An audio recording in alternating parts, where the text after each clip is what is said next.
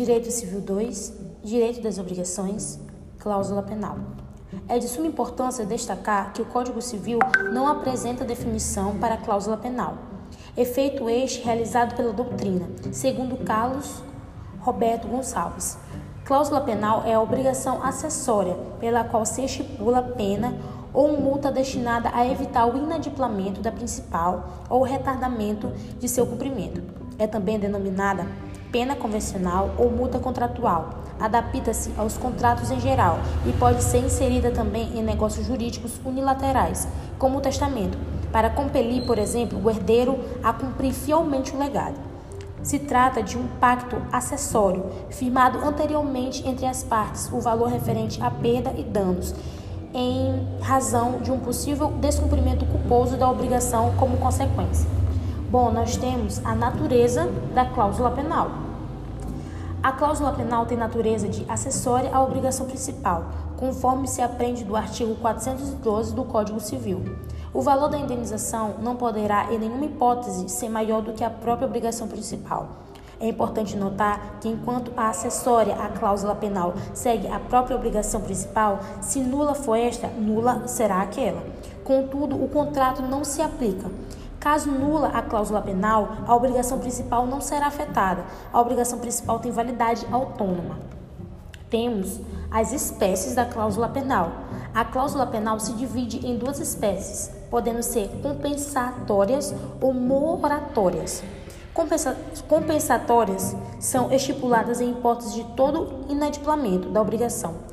Por tal motivo, na maioria das vezes, se perfaz um valor elevado por, por vezes igual ao, ao por vezes igual ou maior em relação à obrigação principal.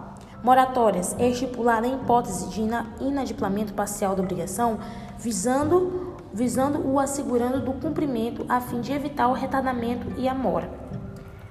Bom, nessas situações em que os contratos foram omissos, deve-se atentar ao valor da multa.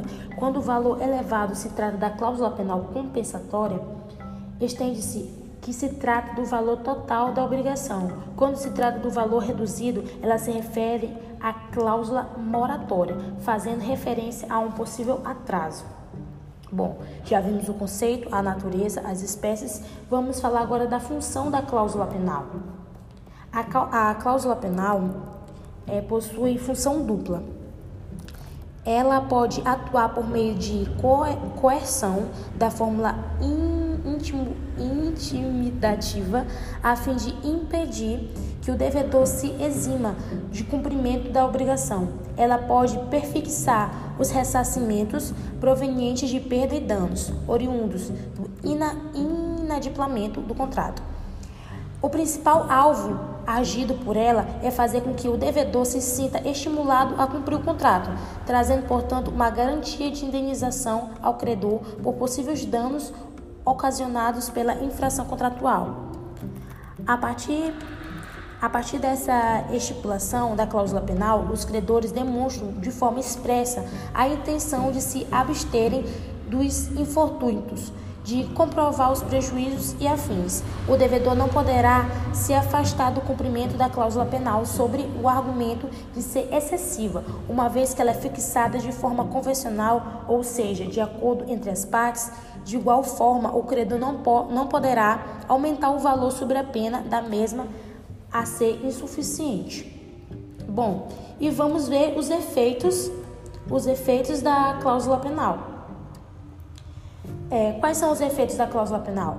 Quando a cláusula penal for de tipo compensatória, o credor poderá optar por seguir um dos, é, um dos seguintes caminhos, consider, é, considerando que a escolha de uma alternativa excluirá a outra.